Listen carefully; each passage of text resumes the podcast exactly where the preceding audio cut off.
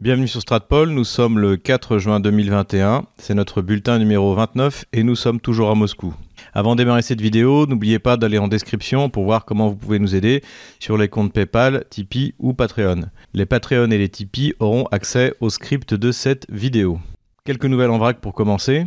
Nouvelle victoire pour notre Rafale nationale puisque la Croatie a décidé d'acheter 12 Rafales d'occasion à la France. Donc elle a préféré cette fois, pour remplacer ses MiG-21, l'avion français et non pas la proposition américaine.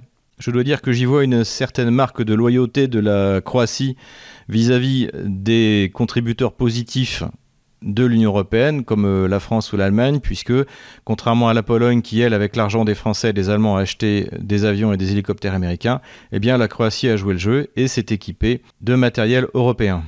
Même si l'on peut sabrer le champagne pour ce petit contrat, ce qui va vraiment compter, ce sont les résultats des deux appels d'offres, l'un en Suisse dont nous avons déjà parlé et l'autre en Indonésie, puisque là nous avons affaire à deux pays qui sont parfaitement capables de payer les avions qu'ils vont commander eux-mêmes.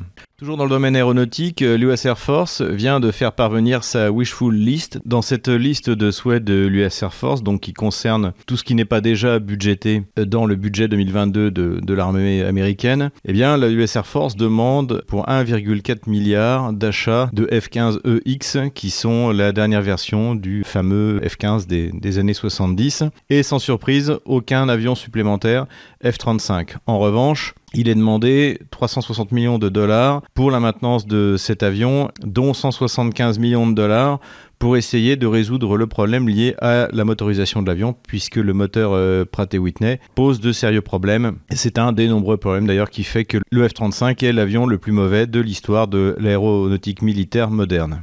Toujours des nouvelles en vrac, la Russie est devenue le deuxième exportateur de pétrole vers les États-Unis, derrière le Canada et devant le Mexique, ce qui est assez euh, intéressant dans la mesure où les États-Unis ambitionnaient d'empêcher les Européens d'obtenir du gaz russe. En revanche, eux ne se dérangent pas pour acheter du pétrole russe notamment pour une raison qui est l'embargo des États-Unis, des raffineries américaines vers le pétrole vénézuélien que seul le pétrole russe ou iranien peut remplacer. D'ailleurs, on note que les États-Unis se sont mis à réimporter du pétrole iranien. Nouveau scandale d'espionnage américain contre ses propres alliés, c'est-à-dire contre les pays de l'OTAN, et comme toujours l'Allemagne et la France. Alors, plusieurs considérations peuvent être faites sur cette euh, affaire d'espionnage. Tout d'abord, on est étonné par la réaction naïve, notamment de Clément Beaune, je crois que c'était sur BFM TV, où on a l'impression qu'il va euh, quasiment tomber dans les pommes.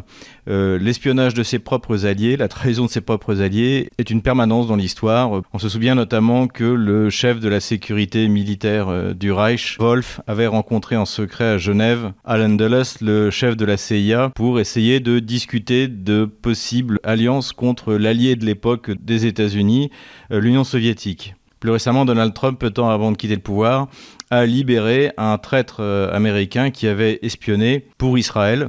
Alors que, rappelons-le, les États-Unis sont le garant de la sécurité d'Israël, sans lequel eh le pays cesserait tout simplement d'exister. Donc inutile d'être naïf. De toute manière, les États-Unis ont un rapport vis-à-vis de l'Europe comme d'un seigneur à, ses vassaux. C'est d'ailleurs ce que n'avait pas compris euh, Nicolas Sarkozy, qui pensait qu'il pouvait jouer une carte avec la Russie euh, sans en référer, sans obtenir l'autorisation de Washington. Ça lui a sans doute valu en partie sa non-réélection pour un deuxième mandat.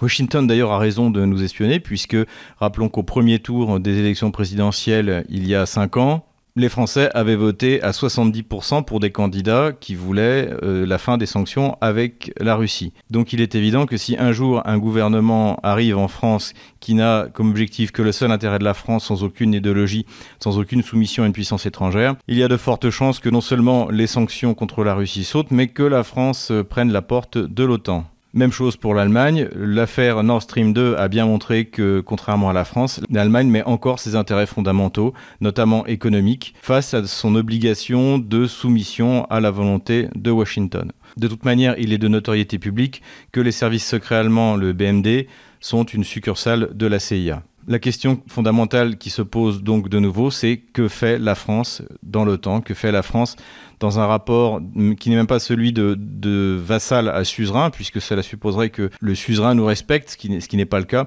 mais dans un rapport quasiment de maître à esclave En tout cas, l'OTAN, sous la férule des États-Unis, s'efforce de reconstruire le rideau de fer dont parlait Churchill dans son discours de Fulton en 1946, et cela se fait par la multiplication et l'accumulation de troupes à la frontière russe qui, même si elles ne représentent pas un réel danger, sont une manière délibérée de provoquer la Russie.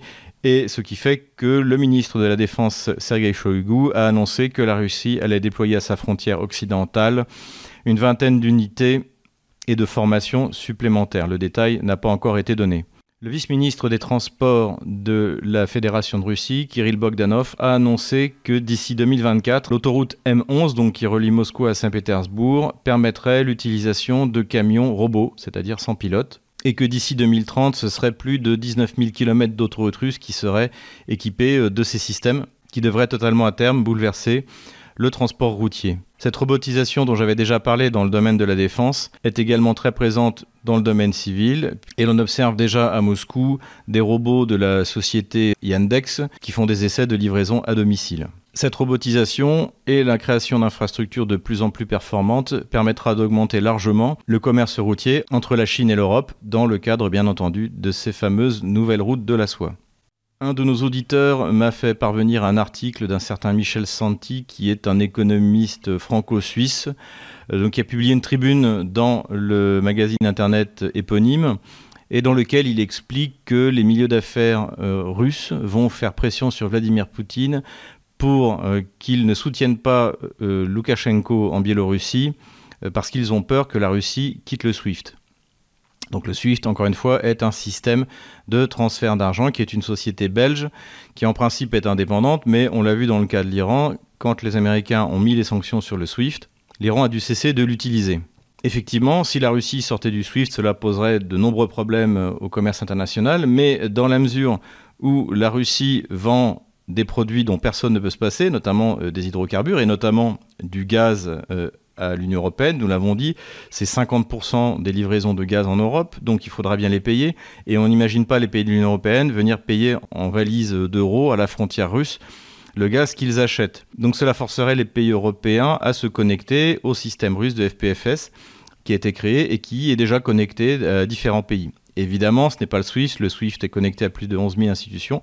Mais, a priori, il y a déjà des banques européennes, notamment allemandes, qui sont connectées à ce système. Et de toute manière, Sergei Lavrov l'a dit récemment, la Russie doit prévoir sa sortie du SWIFT. C'est une question d'indépendance pour ne pas être sous la menace des États-Unis. Ajoutons que depuis le 11 septembre 2001, la société SWIFT envoie des copies de toutes les transactions dans le monde à la CIA. C'est officiel. Si la Russie veut pouvoir commercer avec qui il veut, quand elle veut, sans que euh, les États-Unis soient au courant, eh bien, il faut utiliser soit le système russe, soit le système chinois. Donc cette menace de sortie du SWIFT, déjà, comme l'a dit la Banque centrale russe, est quand même peu probable.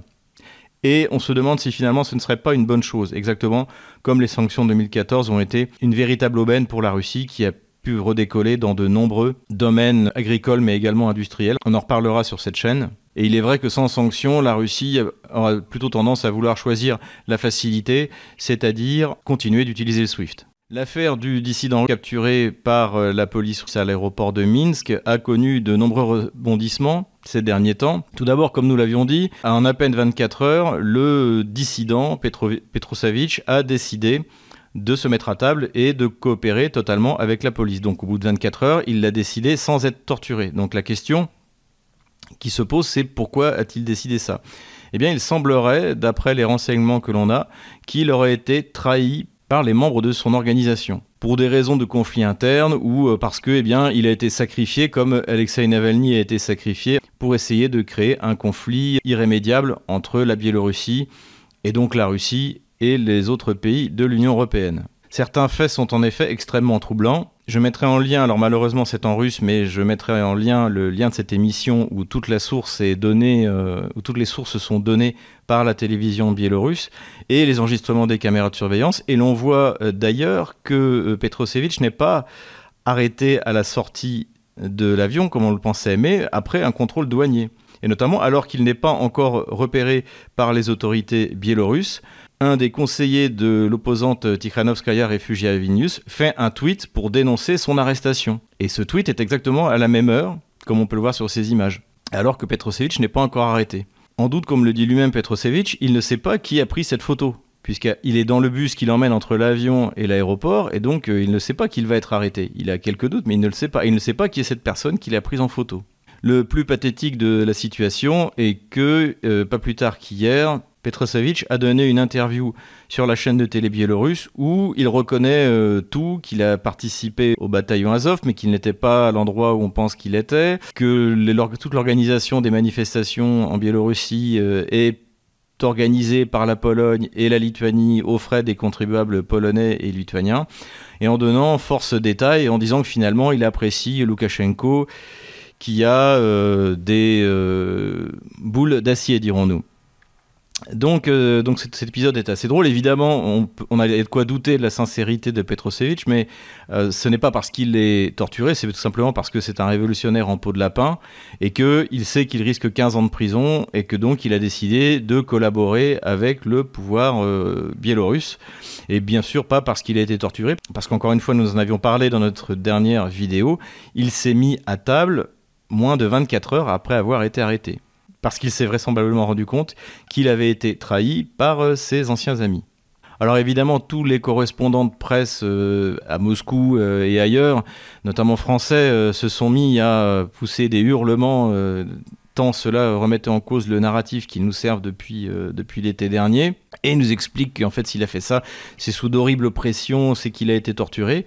Alors oui, effectivement, il fait ça sous la pression de se prendre 15 ans de prison. Et de toute manière, il n'y a rien de surprenant à ça, puisque on voit bien la trempe des révolutionnaires à la Soros, qui sont en fait des personnalités fragiles et égotiques, et qui sont incapables de mettre leur liberté ou leur vie en jeu pour la cause qu'ils prétendent défendre.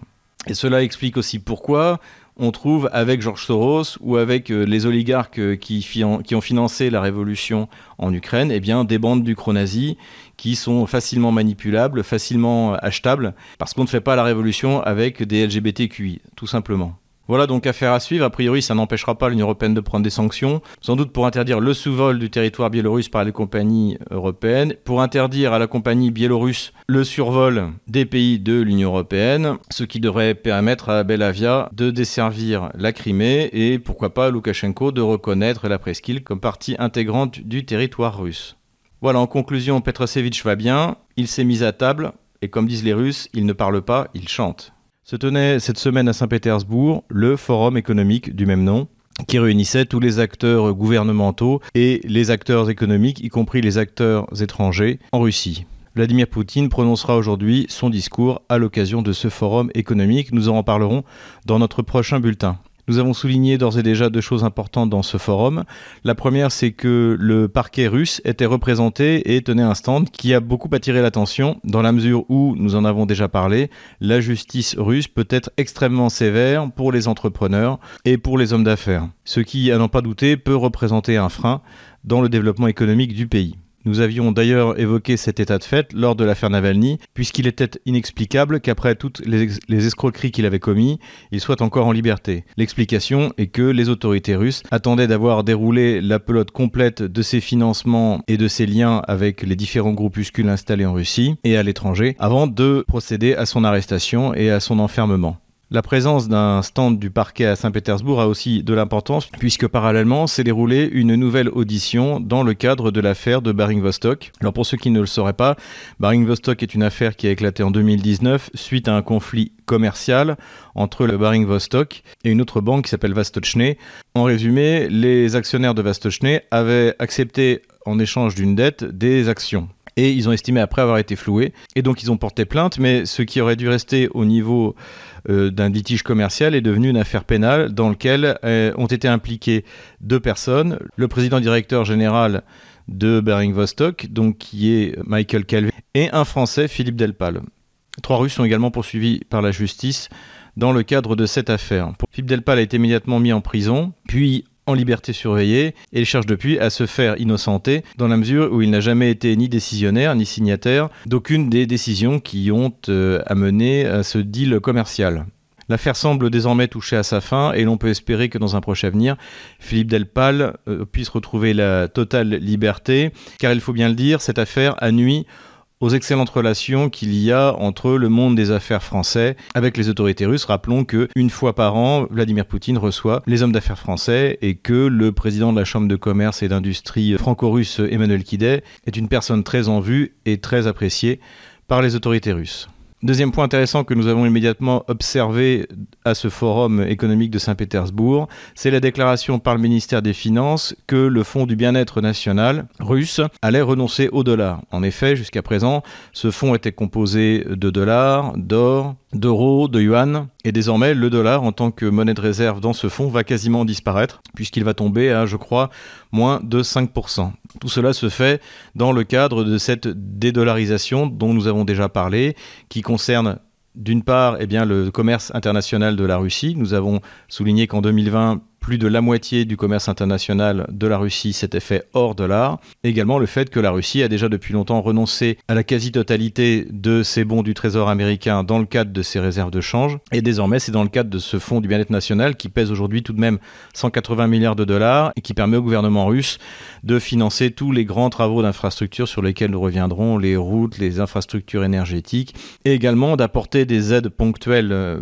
par exemple au foyer, dans le cadre euh, d'une crise comme le coronavirus ou une augmentation de l'inflation, etc., euh, etc.